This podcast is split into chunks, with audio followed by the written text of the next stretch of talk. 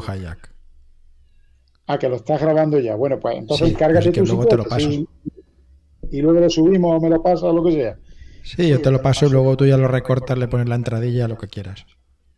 De acuerdo, Antonio. Pues nada, mira, en primer lugar, encantado de conocerte, eh, de escucharte.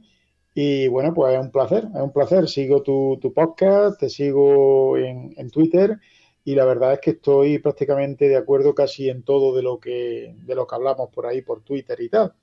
Ya ves que yo tengo una experiencia, tú tienes también otra y, y en muchos, en muchos datos pues coincidimos, ¿no?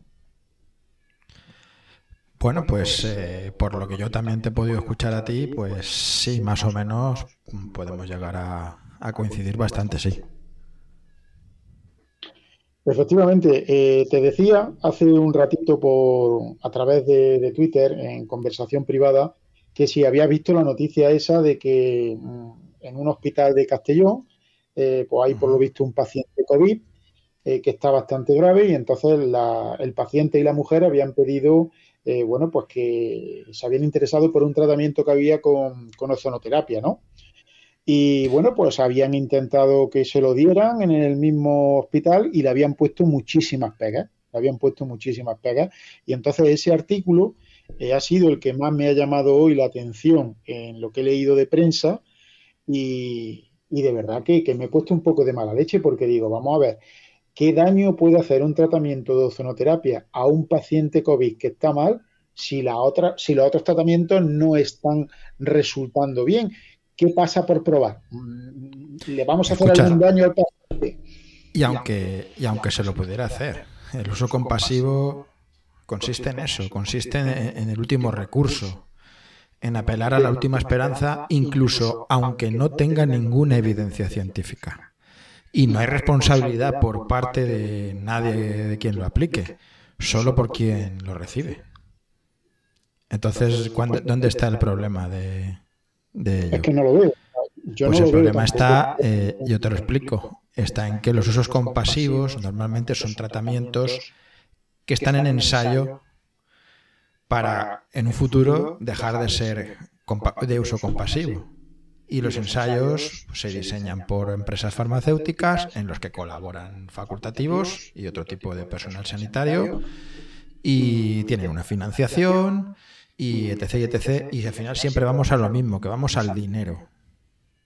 Exacto. Siempre Y si el- el uso compasivo, como en este caso, eh, se trata de, de algo que viene de forma externa y que no es controlable por el servicio en el que se va a aplicar, pues, pues yo creo que las pegas las ponen por ahí, porque ellos no tienen el control, no van a tener ningún beneficio y, y- y viene por ahí, lo cual es muy triste, porque al final parece que les importe más el manejar ellos el cotarro que, que la salud de los pacientes, ¿no?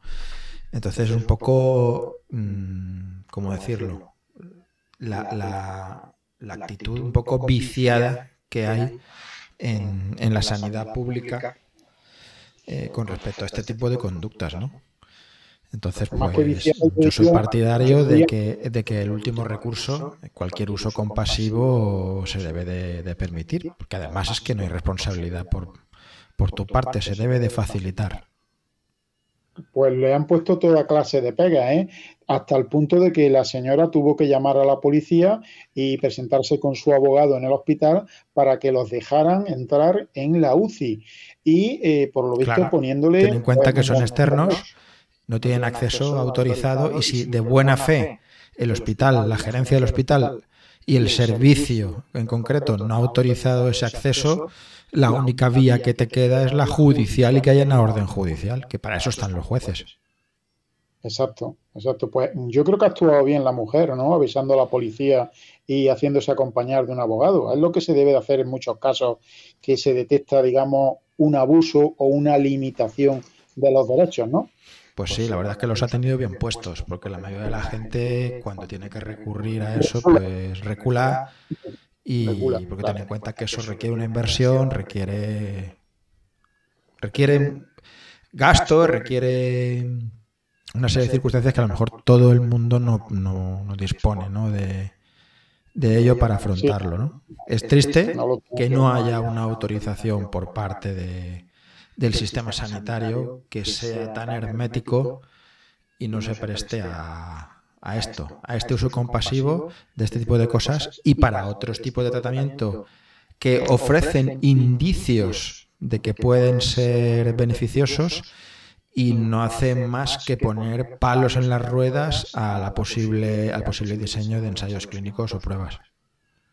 Bueno, ¿y eso no va contra vuestro eh, juramento odontológico? Mira, Torcua, eso es, eso es folclore, ¿vale? Lo del, lo del juramento hipocrático, eso es un acto simbólico, cultural, que se hace al final de la carrera, cuando acabas esto en medicina, el, en el acto de graduación, porque acabas la carrera y te vas a licenciar, se hace con perdón la tontería del, juramento hipocrático, pero eso hoy por hoy ni nunca ha tenido ninguna validez, ni moral, ni ética, ni deontológica, ni nada. Eso es más folclórico que otra cosa.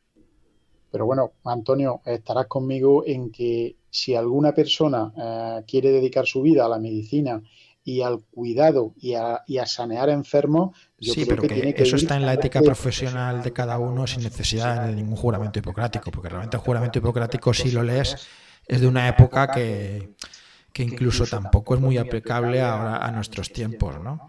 Pero que el tema de, el tema de, la, de, la, de la ética personal no depende tanto de la profesión como de, de, los valores de uno mismo, ¿no? Y los valores de uno mismo depende de la educación que ha recibido.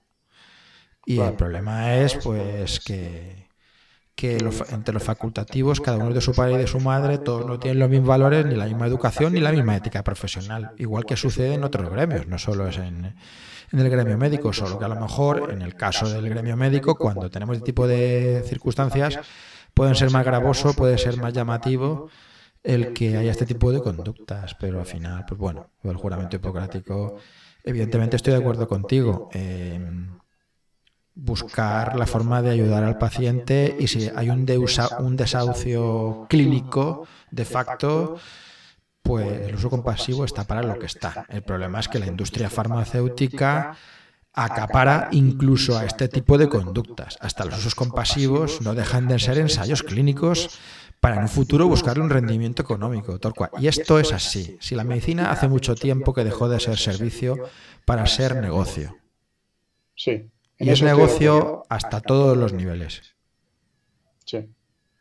Siento si te, si, te, resultan duras mis palabras, pero es tal como yo lo veo. Por supuesto, puedes encontrar un montón de homólogos de mi profesión que no van a estar de acuerdo con eso, pero yo tengo mi opinión y como tal la manifiesto. Por supuesto. Como decía que uno, cada uno tiene su opinión. Dice, es como el culo, ¿no? Cada uno tiene el suyo. Exacto. Yo es como yo lo veo, ¿vale? Yo creo que si un paciente se ha agotado todos los recursos, digamos, convencionales y la cosa no tira para adelante, pues eh, tenga más evidencia, tenga menos evidencia, más nivel de chamanería o menos. Yo entiendo lógica la desesperación del paciente y de los familiares y que quieran recurrir a todo, agarrarse a cualquier clavo ardiendo. Es entendible y para mí se debe de facilitar, siempre y cuando, yo qué sé, no sea cortarle la yugular, o sea, cosas que dices, lo vas a matar de forma flagrante, ¿no? Hombre, claro, claro, claro. ¿En qué consiste exactamente ese tratamiento por ozonoterapia? ¿Tú lo sabes? Pues ahí sí que me pilla. Yo la verdad no estoy puesto en... He leído algo de que es el, el ozono, supongo que es en forma gaseosa, creo que lo administran a través de sonda sonda nasogástrica, al estómago, sonda rectal, al intestino delgado. Creo que era así. Tampoco lo he leído muy a fondo. ¿eh? No, no me... Yo creo que también, eh, vamos, yo eh, en, mi, en mi podcast de hoy he hablado de que yo sí he recibido algún tratamiento de esos de ozonoterapia, me lo he puesto. Y ya me, me consultó el otro día este señor, este doctor, que, que, me lo estaba poniendo cada X tiempo, me dijo, dice, mira, Torcuato, Dice, aparte de que hemos visto el beneficio que ha tenido en tu piel, en la tonalidad, en la circulación de tus piernas y tal, eh, porque yo ahora te contaré, yo soy una persona que verdaderamente tengo muchos problemas. pero hasta la presente mm, no me he infectado, no lo he cogido y tampoco estoy vacunado, o sea, ni quiero vacunarme todavía. No soy antivacunas, pero... Mm, no, no, yo tampoco lo soy. Y tampoco tengo puesta esta. Yo estoy vacunado de lo que quisieron vacunarme mis padres y cuando me parece que hace unos años también me pusieron la de la neumonía, ¿eh? que creo que dura cuatro o cinco años, Antonio. Tú te, te referirás a la vacuna del neumococo del neumococo. Que es uno de los gérmenes, de los muchos que pueden producir neumonía. La vacuna del neumococo se pone a la gente que tiene alguna condición de inmunodeficiencia contra gérmenes de tipo como el neumococo encapsulados, por ejemplo, la gente que no tiene bazo. Exactamente. Bueno, a mí me la pusieron porque yo soy un paciente diabético, hipertenso y además tengo una bronquitis crónica con es asmática. Sí, bueno, en, los últimos 15 o 20 años todos los pacientes respiratorios crónicos con factores de riesgo cardiovascular en las guías los neumólogos suelen recomendar la vacunación contra el neumococo eh, de forma sistemática a todos los pacientes. El grado de evidencia que hay sobre eso, sinceramente, lo desconozco. No te voy a dar un dato que no tengo, ¿vale? Porque yo no soy experto en todas las vacunas.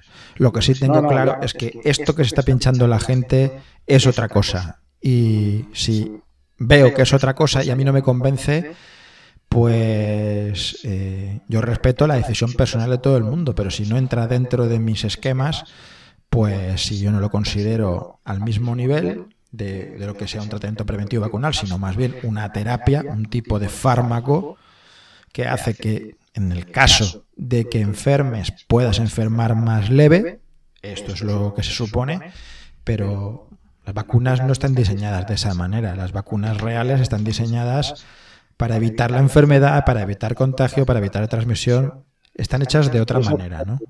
Y con otros mecanismos moleculares. Entonces, bueno, eh, cada uno decide lo que hace.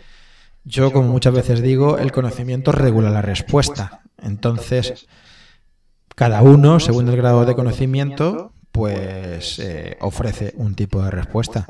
Yo entiendo que el tipo de respuesta que puedo ofrecer yo no es el mismo que puedas ofrecer tú o un cualquier usuario de a pie al que le falta información del principio quizá del principio hasta el fin, ¿no? Y cuando hay un bombardeo constante y continuo en todos los medios, en todas las instituciones, incluso sanitarias, que todos van en una dirección y no se admite ningún tipo de cuestionamiento.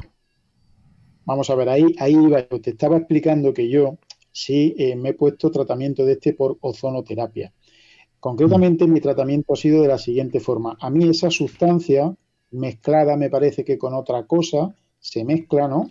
Eh, no sé exactamente cuál es la otra cosa, pero me dijo que era una cosa muy, vamos, que eh, es un, tipo de medicamento o de sustancia que se utiliza pues, para mezclar cuando se pone una inyección o se, o se inyecta alguna sustancia, ¿no? Bueno, pues a mí concretamente eh, me han pinchado en las piernas, donde yo tenía mis cicatrices, donde yo tenía mis manchas, y yo mismo, con mis mismos ojos... ¿Esto es un tratamiento por dermatólogos o qué? Mm, es un doctor que se dedica, mm, se, ha dedicado toda su vida a dar este tratamiento, viene de Argentina, pero ahora pues se ha establecido aquí. Medicina alternativa, sí, bien. Exactamente, pero él está cualificado, eh, el hombre la verdad, además que, que, lo consulta todo, te dice, mira, esto si tú en cualquier momento tú ves que esto no te sientes bien o que te molesta o que eso, lo suspendemos y no pasa nada, Trucuato. Dice, ahora yo te animo a probar, dice, porque tú eres una persona que todos estos problemas que tienes ya en las piernas, de manchas, de que la circulación no está bien, eh, esas, esas heridas, esas cicatrices que no sanan del todo y se quedan ahí un poco hiperatrofiadas, con color y tal. Dice, yo esto he visto que lo mejora mucho. Dice, y si quieres probamos, bueno, pues probé. Al final, es una terapia oxidativa. Sí. Y bueno, pues como otros tipos de terapias oxidativas, ofrecen indicios de, tener muchas posibilidades, pero no se sabe muy bien por qué hay un mecanismo generalizado de resistencia a, a que eso se clarifique, a que se hagan los ensayos como se tienen que hacer y las pruebas para comprobar si sirven y realmente hay em, una evidencia firme y una diferencia estadísticamente significativa con respecto al placebo, todo como se hace un ensayo clínico normalmente, no sé por qué, pues hay una resistencia. Bueno, podemos tener nuestras hipótesis. A lo mejor el producto no es muy explotable eh, a nivel de marketing y comercial y lo que no lo que a la farmacia a la farmacéutica no le va a dar no le va a dar ingresos desde luego no va a invertir ni un solo ni un solo céntimo. Ya pero mira me dijo eh, Torcuato dice ahora mismo lo hemos inyectado debajo de la piel y tal dice yo si tú quieres podemos probar dice porque yo me lo hago a mí mismo y se lo he hecho a toda mi familia dice nosotros una vez al mes nos ponemos esta terapia un poquito, o sea, inyectándola directamente en vena. Dice, y te aseguro que los beneficios son muchos. Dice, nosotros no nos hemos contagiado ninguno. Será el ozono diluido de alguna forma, con algún tipo de vehículo líquido, claro, porque para allá vena. Está, como disminuido. Es, una cantidad mínima la que te ponen, ¿me entiendes? Sí, pero me refiero en forma líquida. Sí, sí, en forma líquida. En las venas no puedes inyectar aire, no puedes inyectar gas. No, no, no, es en forma líquida por lo visto, ¿sabes? Y el ozono en principio pues es un gas, ¿no? Exactamente, sí, pero, pero por lo visto también lo hay de forma líquida y lo ponen. Lo ponen de forma líquida también. Sí, sí, se podrá vehiculizar según temperatura, presión a la que somete tal, puede cambiar de estado, ¿no? Eso, son, eso es física. Pero Los gases pueden el estado natural Sí, hay gases que, se pueden diluir, que, se pueden diluir a una forma, o sea, que se pueden vehiculizar en un estado líquido. Pues creo que. El famoso dióxido de cloro es la prueba, ¿no? Que es un gas que se. que se. Que, tiene un estado líquido, que es el que la gente que lo toma, pues lo toma en estado líquido, pero eso cuando tú lo bebes, cuando tu cuerpo lo absorbe, pasa a su estado gaseoso en el torrente sanguíneo y ahí es cuando hace su, su efecto. Su efecto, su efecto, claro. Su efecto oxidativo, básicamente lo que, lo que realiza es una oxidación, es como una especie de quimioterapia.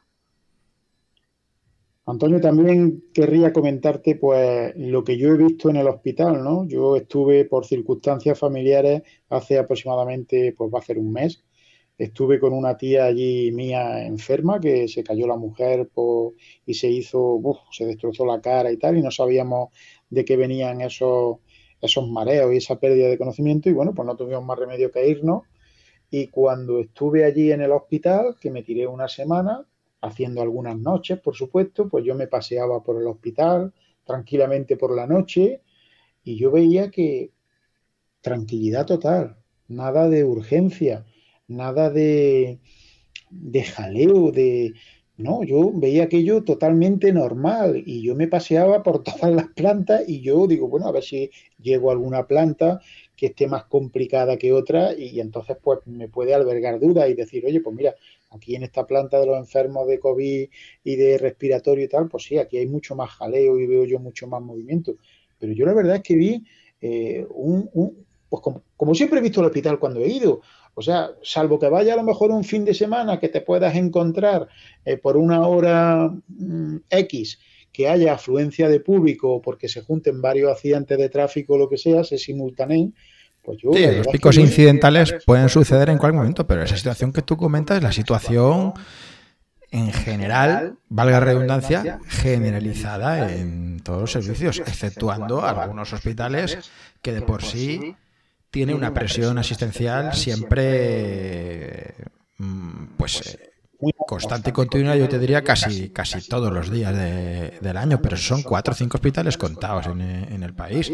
Pero este tipo de hospitales que tú me comentas, hospitales de localidades no muy grandes, comarcales o no comarcales, pero de, áreas de salud, no, demasiado, con no demasiada densidad de población, no tienen ningún tipo de, de problema de presión asistencial más allá de la que provoca el recorte de servicios humanos, eh, de recursos humanos y físicos que se produce en verano. Que en verano la gente se va de vacaciones porque tiene derecho a irse de vacaciones. No se sustituye al personal en la medida en que la gente se marcha de vacaciones, se cierran plantas o partes de los de servicios, bajan las camas. ¿Eh? Y ahí puede venir un poco de colapso. claro, claro. Si la gente se va de vacaciones, tú no sustituyes a, todos los que se van y encima cierras partes del hospital, obviamente se puede poner la cosa un poquito más apretada. Pero esto no es una cosa derivada del COVID. Esto ha sucedido en los 20 años que llevo yo ejerciendo. Y antes supongo que también. El otro día me comentaba una señora que estaba esperando una transferencia y yo he trabajado en banca pues casi 30 años. Y me decía, dice, ¿cuánto es que no me llega la transferencia? No la he recibido. Digo, mira, te la voy a comprobar, digo, pero la transferencia está hecha, te la hice hace dos o tres días y tal. Pero mm, te voy a decir una cosa, fulanita.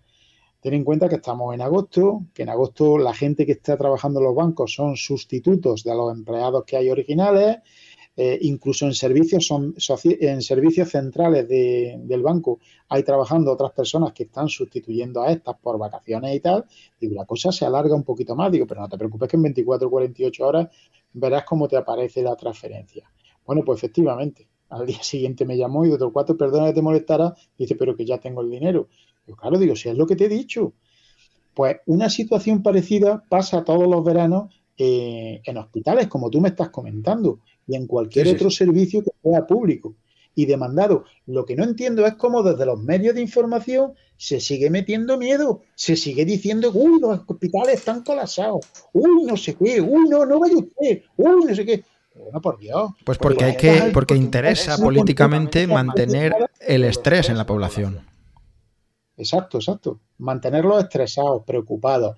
Y yo, de verdad que que lo comentaba cuando hemos estado hablando a través de Twitter, de mensaje privado, y te lo decía, digo, mira, Antonio, yo estaba ahí una semana, digo, yo me he quitado la mascarilla en muchos momentos porque es insoportable y a la hora, por ejemplo, de dormir, eh, me la quitaba un poco, digo, y, había un médico que la llevaba incluso por debajo del bigote y me dijo, uy, perdona, te molesta, digo, no, no, no, digo, no te preocupes, digo, que no te molesta, digo, además, si a la distancia que estamos hablando, digo, es que es prácticamente imposible contagiarnos.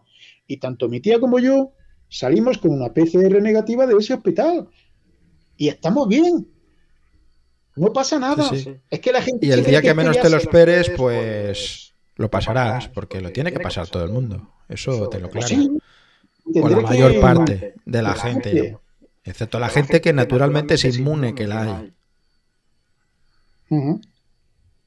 Hay gente que es naturalmente inmune a, los gérmenes, no a todos, algunos. Hay gente que nunca va a enfermar por determinado bicho porque genéticamente es inmune por su condición genética idiosincrásica suya. También decían que los RH positivo cero universal, que éramos más, más reacios a, infectarnos de este virus. ¿De eso sabes algo? ¿Hay algún estudio?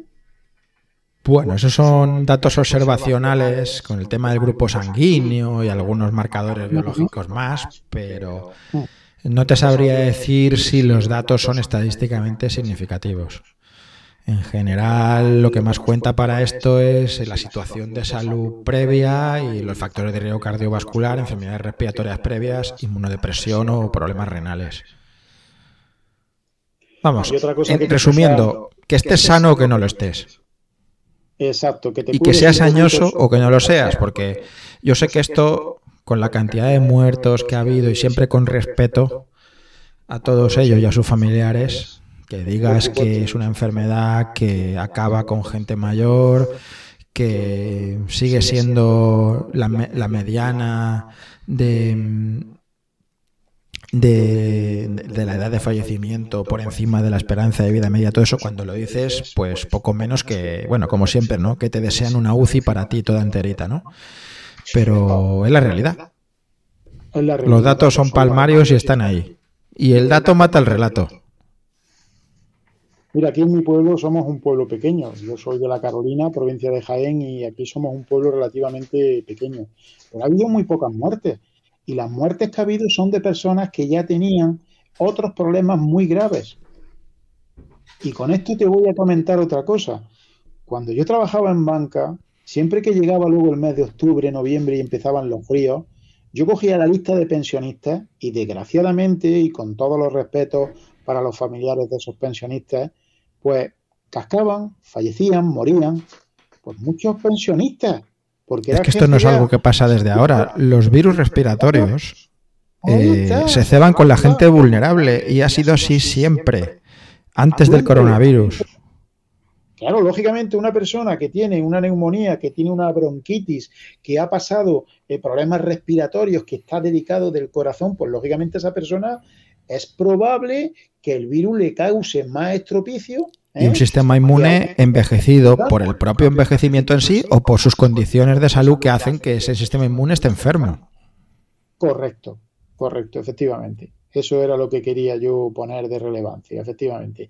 Y la gente, pues, hoy, no, no, pero es que, uy, es que esto que gravísimo, es que uh, ya van no sé cuántos muertos. Pero, lo que no puede ser, Torqua, es esto que estamos viendo este último mes de querer acojonar a la población con que el COVID es una enfermedad que mata a gente joven. Esa no es la realidad y se demuestra con números, con números, con los números oficiales.